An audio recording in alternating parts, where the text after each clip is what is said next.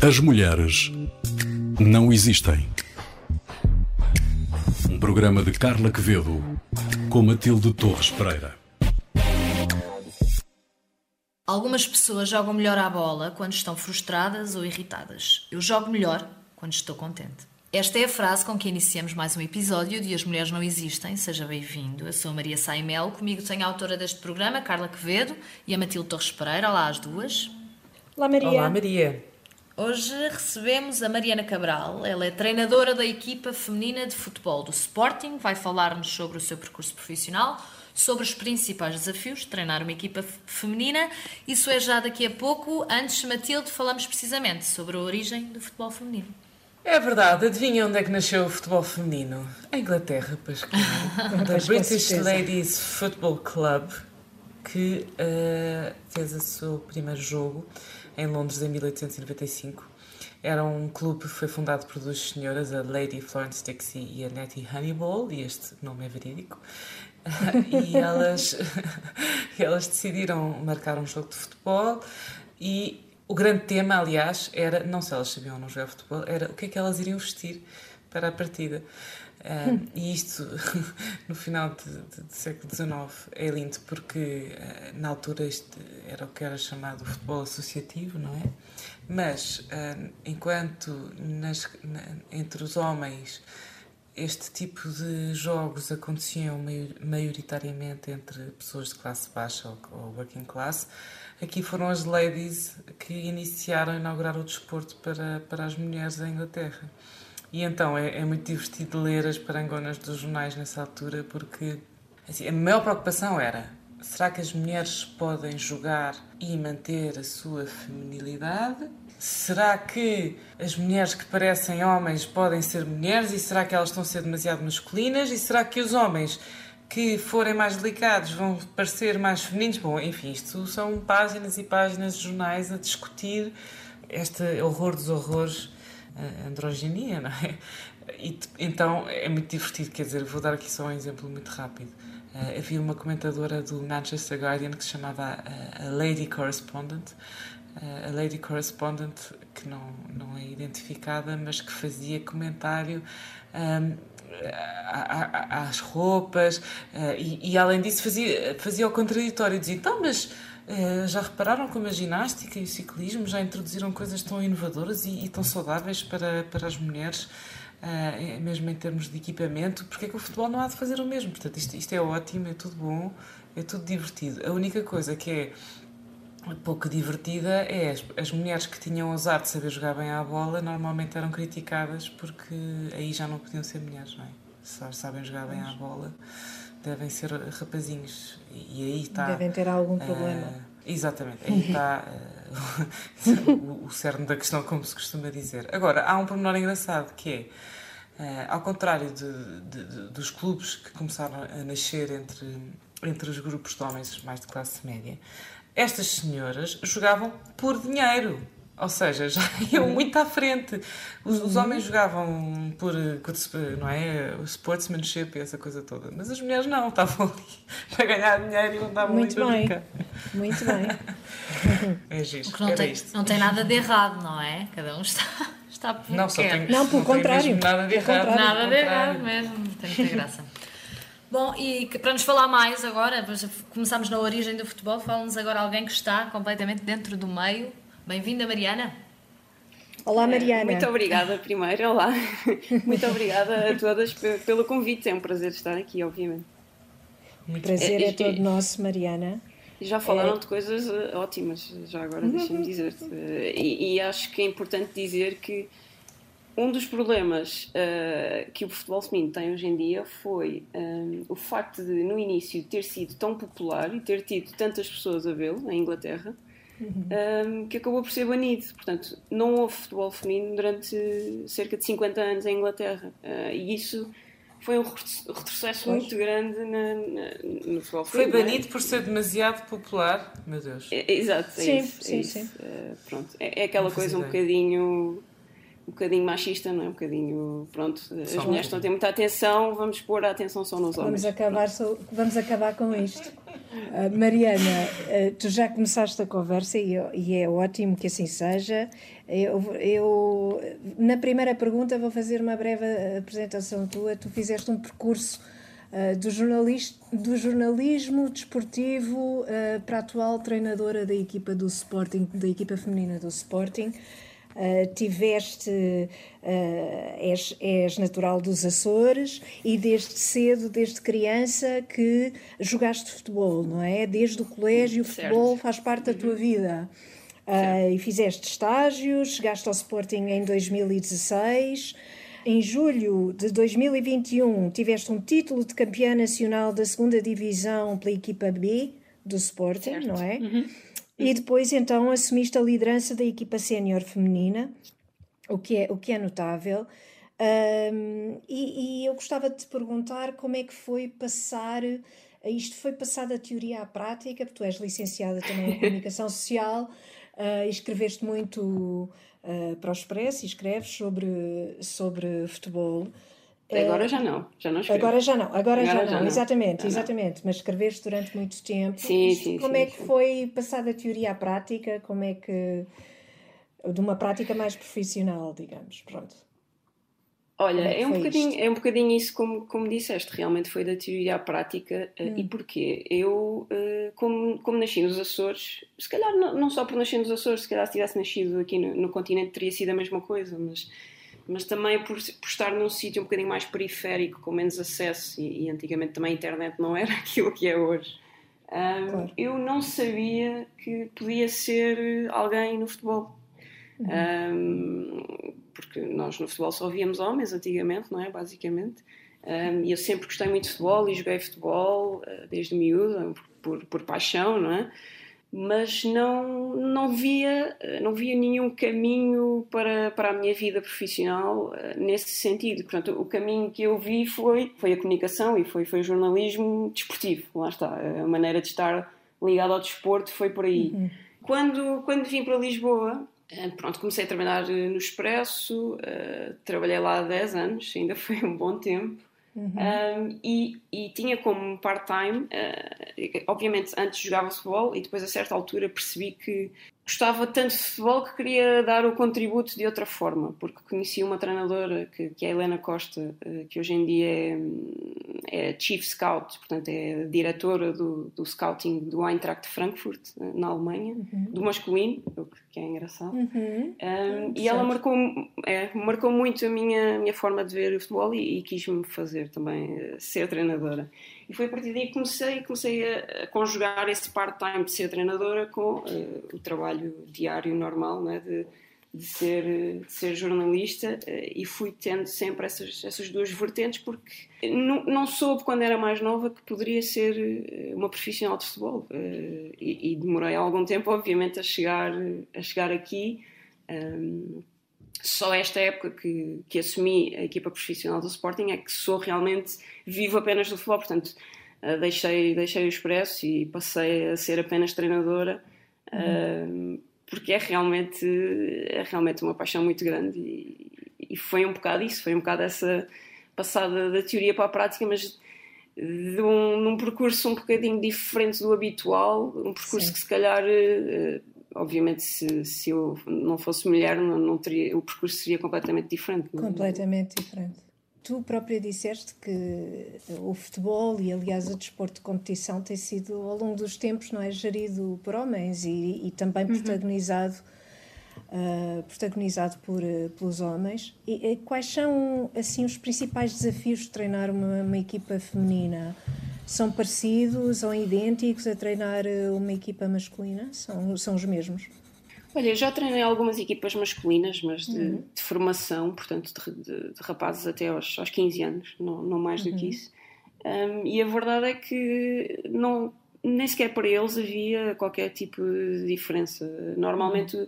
as bocas ou os problemas que havia uh, eram mais a partir da bancada, dos próprios pais que já têm aquelas hum. construções culturais na cabeça, não é? E, e, e, eles, as crianças e os jovens, não tanto, eu acho. Hum. Não, não se preocupam tanto com, com esse tipo de coisas.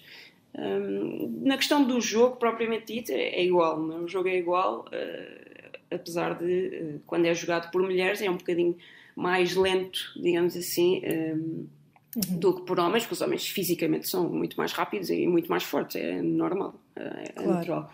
Agora, uh, há também, se calhar, às vezes alguma. tende a haver alguma sensibilidade na forma como, como se lida com, com algumas coisas, algumas, uh, algum, algum feedback que se dá, algumas coisas que, que se fala no treino, uh, a forma como, como se diz algumas coisas, porque pode haver às vezes algumas, algumas quesilas, os homens são um bocadinho mais de, de, mandar assim de repente uma coisa para o ar e depois cinco minutos depois já não se lembram. E as mulheres uhum. não, se calhar não são tanto assim.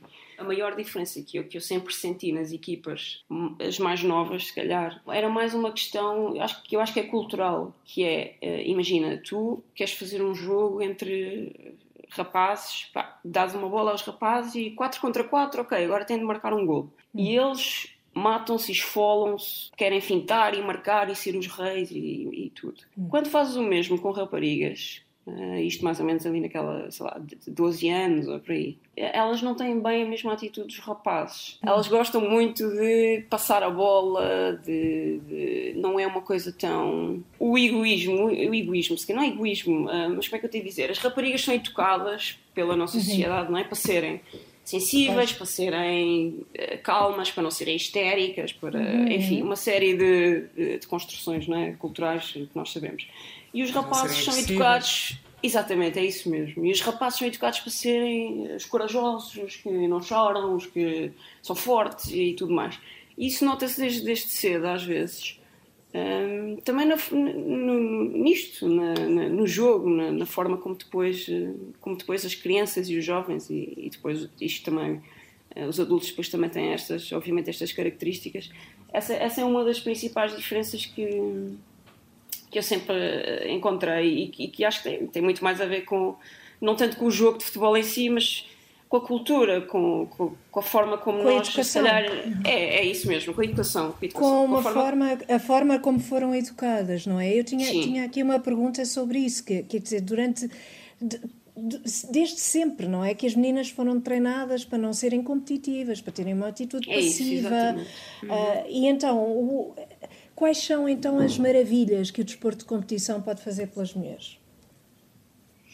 Ah, pode fazer imensas, claro. Uh, nós, nós tivemos há pouco tempo connosco uh, as jovens afegãs que, que, que estiveram Sim. a treinar com a nossa equipa sub-15, vocês provavelmente viram. e a forma como elas estavam fascinadas pela só pelo prazer de estarem ali, a liberdade de poderem fazer o que quisessem e de ter, de ter alguém que, que as apoiava. Portanto, nós estarmos Foi inseridas numa muito equipa... comovente isso. Sim, sim, sim. Foi, foi mesmo. Fantástico. Foi mesmo.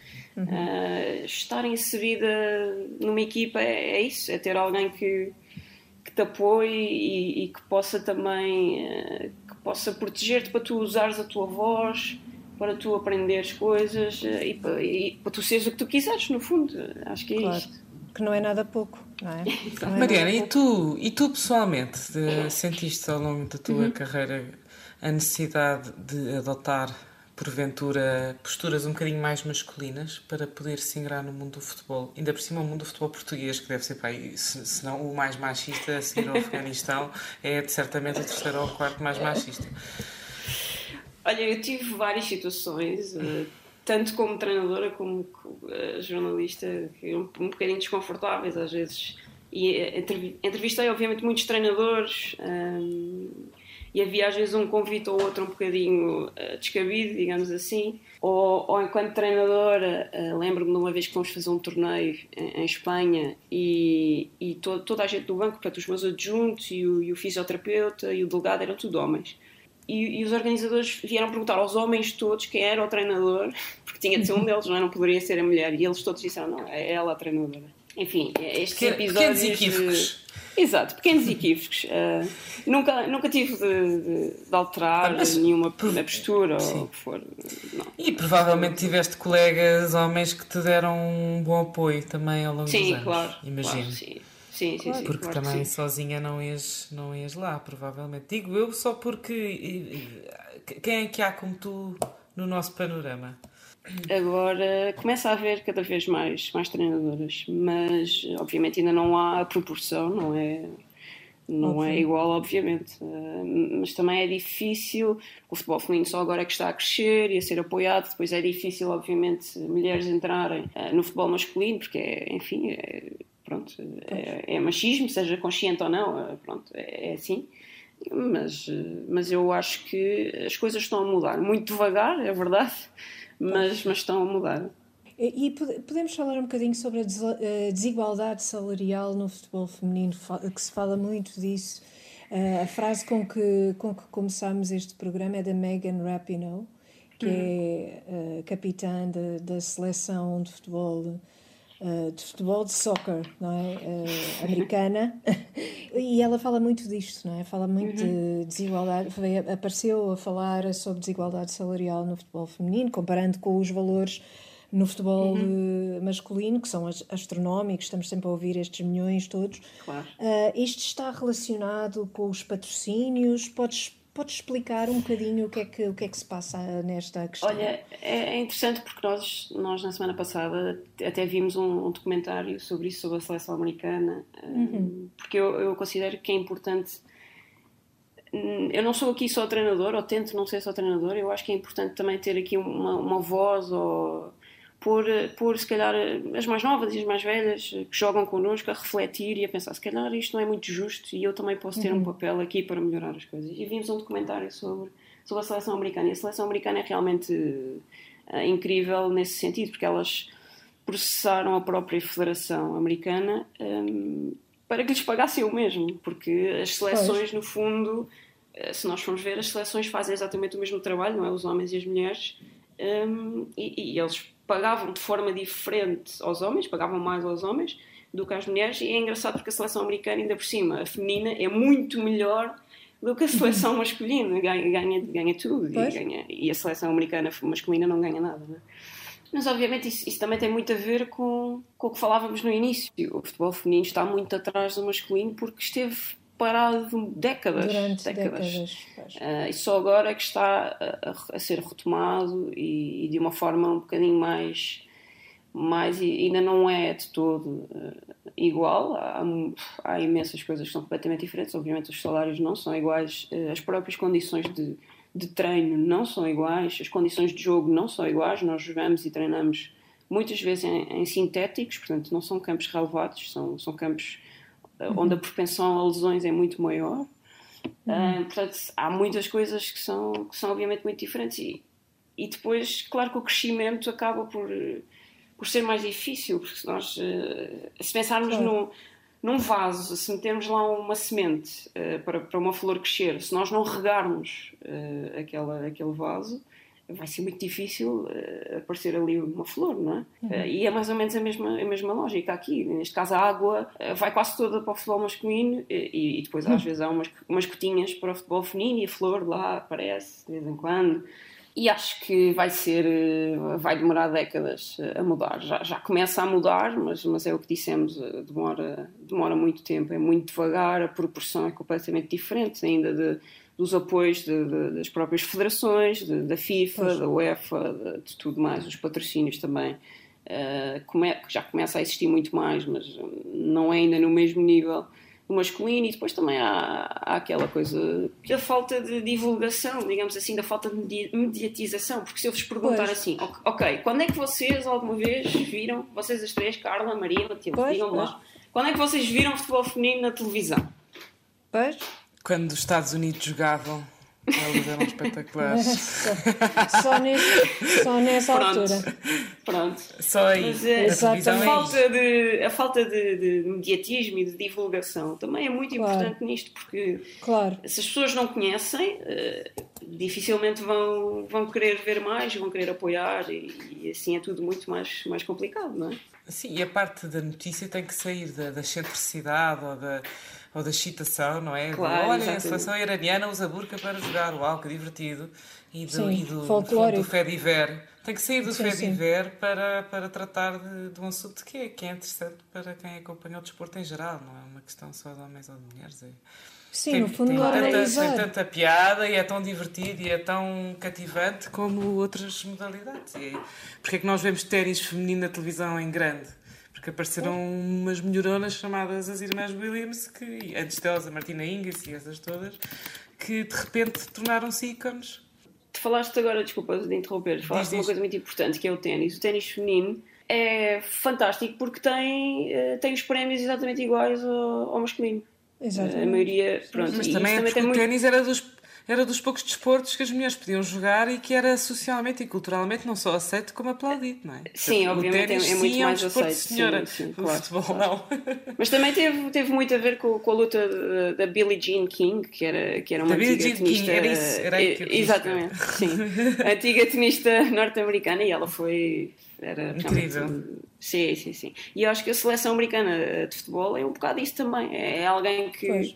É ter alguém que dá a cara e que luta uh, por, por melhorias que se calhar não vão surgir já, uh, não vão beneficiar as próprias, mas vão beneficiar uh, as outras raparigas mais tarde.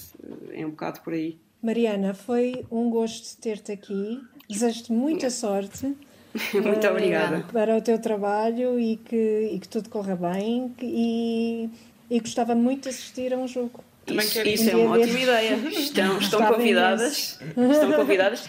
e já agora, porque, porque ouvi aqui a Raquel Vaz Pintos, eh, e um abraço para ela, gosto, gosto de ouvi-la, mas ouvi falar aqui muito do Benfica Feminino, portanto agora têm de falar também Foi. do Sporting Feminino e têm claro, de ir lá ver claro, um jogo. Claro, exatamente. Foi só falado, foi só falado, só Deus sabe o que Ficamos me custou. Muito só Deus sabe o que me custou falar do Benfica, a Raquel que me perdoou, mas, mas enfim, esteve relacionado com algumas cara, vitórias. Há algumas vitórias que tiveram, dizem para aí. Disfarçaste muito bem. Mas, mas o Sporting também vai lá chegar. Não, atenção, nós, nós já jogámos a Supertaça esta época com o Benfica e nós ganhámos, o Sporting ganhou. Ah, muito bem, muito bem. Pronto. Muito bem, Mariana. Iremos muito obrigada. Foi um prazer. Mariana. Muito obrigada. Muito obrigada. Muito obrigada. Nossa parte agora deixar aos nossos ouvintes mais duas sugestões para este uh, para ouvirem uh, além deste nosso programa. Matilde, trazes um documentário. É um documentário muito fácil de encontrar e de ver e é só bom. Por isso, uh, recomendo. Chama-se Skate Girl. É um documentário de 2006. É sobre mulheres, mulheres não, miúdas skaters. Uh, e eu fui à procura disto porque eu tenho um fascínio gigantesco pelo skate e porque, especialmente o skate dos anos 70, uh, ah, há um filme muito divertido que se chama The Lords of Dogtown, que é sobre o início do skate, eh, quando era ainda um movimento bastante underground ali na Califórnia, eh, quando, quando houve uma grande seca na Califórnia, então os miúdos pegavam nos skates e iam, iam andar de skate para as piscinas que estavam vazias, porque estavam secas, porque a água da Califórnia estava toda a ser canalizada para, para, para a primeira necessidade, e aí nasce esta subcultura. E no meio disto estava uma senhora que se chama Peggy Oki, que é uma skater hoje em dia já crescida. Um, hoje em dia é uma ecologista, é fundadora de, de variedíssimas iniciativas, uh, de quase todas elas a favor do, do ambiente, uh, mas que vale a pena ver em cima do seu skate a fazer um número absolutamente extraordinário no meio de uma equipa que eram só homens, que era a Zephyr. Uh, e isto passava-se nos anos 70, o tempo das meias altas brancas até ao joelho e das fitas no cabelo, por isso até esteticamente uhum. é, é apaixonante. Skate Girl, está no YouTube. Muito fácil de, de, de verem, se quiserem. Carla, do teu lado, um filme. Do meu lado, um filme de 2017 que se chama I, Tonya, que é sobre a patinadora uh, de alta competição Tonya Harding, ficou célebre por fazer. Bem, ela ficou célebre por muitas razões, para mim ficou célebre porque. a maior parte delas más. Uh, a maior parte delas más, mas até, até nisso há uma, uma, uma certa misoginia aqui uh, uhum. nesta história porque ela ficou para mim famosa por ter uh, cometido um feito. Ela salto, foi a primeira vez que, se, uh, que uma mulher saltou um triple axel, que é um salto triplo no ar, que é impossível de fazer sem, sem ficar completamente estatelada no chão e partir qualquer coisa ou tudo.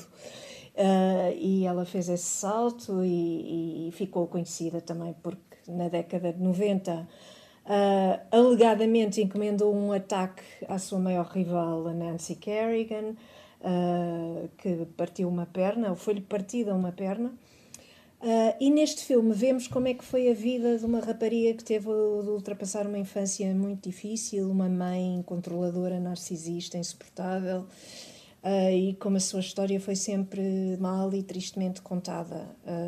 Porque, na verdade, é sempre muito mais apelativo fazer do que aconteceu uma história de rivalidade terrível entre duas mulheres. Essa história é muito fácil de contar uhum. e contou-se durante séculos.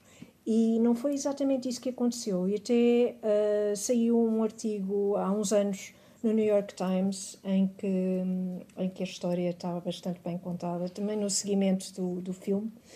E, portanto, recomendo que vejam o filme e que, e que leiam este artigo no New York Times. Pesquisem Tonya ah, Harding, New York Times.